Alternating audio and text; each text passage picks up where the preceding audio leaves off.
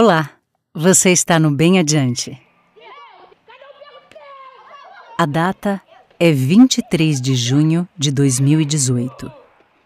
Doze meninos com idade entre 11 e 16 anos terminam o treino de futebol e resolvem fazer um passeio com o técnico, mas não voltam para casa. São dados como desaparecidos. A partir daí, a história ganha contornos cinematográficos. Suas bicicletas são achadas amarradas numa cerca, perto da entrada da caverna, onde também estão suas chuteiras e mochilas. Era aniversário do jogador Knight, que estava fazendo 16 anos e queria comemorar em grande estilo. Assim, junto com os colegas e o treinador, decidem visitar a caverna Tan Luang, uma das maiores da Tailândia um lugar considerado sagrado e cheio de mística, e que já era conhecido dos meninos. Eles tinham um ritual que, quando alguém entrava no time, escrevia o próprio nome na parede da caverna. Eles já estavam lá dentro quando começou a chover. Chover forte. E por estarem afastados da entrada, só perceberam o temporal quando foram encurralados por uma tromba d'água e tiveram que se abrigar caminhando cada vez mais para dentro do lugar escuro. O resgate dos meninos durou no total 18 dias. A operação foi realizada em meio a chuvas fortes que dificultavam todas as manobras. Enquanto parentes faziam vigília na entrada da Tanluang, com santuários improvisados, oferendas, orações e as mídias sociais transbordavam mensagens de amor, esperança, solidariedade, uma equipe de mergulhadores da Marinha Tailandesa, 30 militares americanos Três especialistas britânicos em mergulho e voluntários do mundo inteiro buscavam estratégias para tirarem os meninos de lá. Era preciso transpor vários quilômetros a nado num verdadeiro labirinto inundado e escuro para tentar localizar o grupo. Bombas de água foram usadas para ajudar a drenar a enchente, drones tentavam encontrar outras entradas possíveis e uma base operacional com centenas de tanques de oxigênio foi montada dentro da caverna para que a busca se intensificasse e não parasse. Depois de dez dias de procura, finalmente os meninos foram localizados, mas ainda não podiam ser tirados de lá. Afinal, eles estavam fracos, sem comer todo esse tempo, e o pior, poucos sabiam nadar e precisariam enfrentar submersos de 5 a 6 horas num labirinto de águas lamacentas. Então, inicialmente, os meninos receberam comida e os primeiros socorros no lugar onde estavam. Foi criado um duto para levar mais oxigênio para o grupo, uma vez que, por conta da enchente que só aumentava, o nível de ar ali estava baixando. O que primeiro se pensou foi estender o resgate por quatro meses, época em que a chuva pararia e os meninos poderiam sair de lá a pé. Também se cogitou em furar a caverna por cima cavando 600 metros de rochas calcárias frágeis para tentar chegar até os jovens. Mas esse procedimento era arriscado demais. Enquanto planos eram pensados e repensados, mergulhadores simulavam com meninos da comunidade numa piscina como fazer o resgate da maneira mais segura possível. Até o empresário Elon Musk chegou a oferecer um submarino infantil projetado pelos seus engenheiros, mas a ideia foi descartada. Foi em 8 de julho, quando os meninos completavam 16 dias presos em Tanluang, que as autoridades tailandesas anunciaram, pegando todos de surpresa, que iriam começar o resgate imediatamente. Não haverá outro dia em que estaremos mais preparados do que hoje, disse o chefe das operações. Então, finalmente, os javalis selvagens, que era o nome do time de futebol, foram retirados com vida numa operação que durou três dias e contou com 100 mergulhadores tailandeses e estrangeiros. Os meninos foram sedados com ansiolíticos para evitar pânico e ligados aos mergulhadores por cordas. Cada menino precisava da ajuda de dois a três mergulhadores. Em outros trechos, eram colocados em macas e carregados por pelo menos cinco homens, e depois içados para cima como uma corrente humana que os passava de mão em mão em uma experiência extremamente estressante. Havia mais de 100 voluntários dentro da caverna para fazer o resgate de cada menino. Ivan Karadzic, um dos mergulhadores que tinha ficado na parte do caminho subterrâneo, onde deveriam trocar os tanques de oxigênio, conta.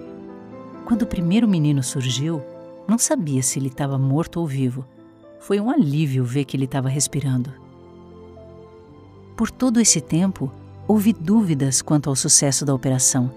Não era certo que os mergulhadores poderiam tirar os meninos de lá com vida. A chance de sucesso era de 25%, porque se algum menino batesse por acaso numa rocha e a máscara deslocasse minimamente, ela encheria de água e seria o fim. Nos trechos mais estreitos, era preciso retirar o tubo de oxigênio das costas para conseguirem passar e depois nadar 4 quilômetros num labirinto considerado aterrorizante, escuro, de águas geladas e lamacentas. Segundo eles, era como se mergulhasse em café. E, no entanto, um a um, os meninos foram retirados da escuridão da caverna, assistidos não apenas pelos mergulhadores, mas por toda essa enorme equipe de apoio. Quando saíram de lá, foram levados de ambulância para o hospital e ali tiveram que ficar de quarentena para passar por exames, se recuperar e evitar infecções. Nos primeiros dias de hospital, eles precisaram inclusive usar tapa-olhos, porque não suportavam a claridade, tendo passado por tantos dias em plena escuridão. O resgate foi uma operação de alto risco. Um dos mergulhadores morreu ao ficar sem oxigênio nos labirintos subterrâneos. E por pouco não houve mais baixas. Quando o último garoto foi retirado, Simplesmente a bomba que drenava 10 mil litros de água por hora parou de funcionar e a caverna foi completamente inundada. Na página do Facebook da Marinha Tailandesa foi postada a seguinte frase: Não temos certeza se foi um milagre, ciência ou o quê, mas o fato é que os 13 javalis selvagens foram salvos. Mas o que se passou dentro da caverna durante a espera pelo resgate? Como, com pouco ar, sem alimento, na escuridão e com a água subindo, os meninos puderam sobreviver? Que recursos o treinador e os meninos usaram para resistir tantos dias em isolamento completo e contando apenas com gotas de água que escorriam pelas paredes para beber? Na escuridão, os meninos perderam a noção do tempo. Escavaram quatro metros com pedras numa tentativa de saída, mas deram com uma rocha enorme e desistiram. Ficaram juntos para se manter aquecidos e aprenderam com um técnico, um ex-monge, a meditar e controlar a respiração, para que ficassem calmos e poupassem energia. Eles ficaram sentados sobre uma grande pedra no escuro durante dez dias até serem encontrados. O que os relatos de todos deixa claro é que é uma história notável de amizade, confiança e resiliência. Por todo o tempo que tiveram juntos, o treinador sempre buscou elevar o ânimo do grupo. Checava constantemente se todos tinham bebido água, mesmo se sentindo muito fraco e tendo a sensação de sofrer pequenos e constantes desmaios. Nunca na história houve um resgate tão arriscado e em condições tão adversas. E talvez nunca tenha surgido também uma rede de colaboração voluntária tão variada o fato é que do lado de fora da caverna, por todo o tempo do resgate, uma pequena cidade foi criada, com voluntários de todo o mundo. Formou-se naqueles dias uma gigantesca corrente solidária. Gente servindo e cozinhando de graça, desde integrantes da cozinha real tailandesa até uma família que saiu de Bangkok, viajou 11 horas num caminhãozinho para dar de comer a qualquer um que tivesse ali colaborando. Bombeiros organizavam os mantimentos, Mototaxistas faziam translados sem cobrar, 40 tradutores apareceram ali para facilitar a comunicação, uma lavanderia local passou a lavar roupa para o pessoal. Até massagistas davam suporte para quem precisasse de sua ajuda.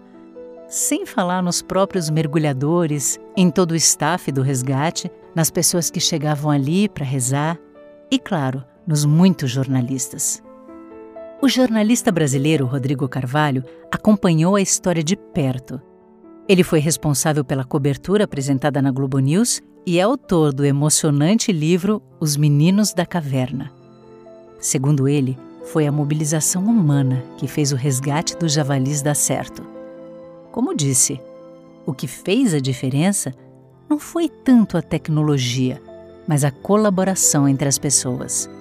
Para o Rodrigo, a conexão de tanta gente em torno de uma tarefa coletiva que parecia impossível dar certo é o significado dessa história. E completa. Nos meus últimos dias em Xangai, ouvi um ditado tailandês que ajuda a entender por que os meninos saíram lá de dentro. Pegue o meu coração como se fosse o seu. Obrigada por ouvir, cuide-se e tenha uma ótima semana.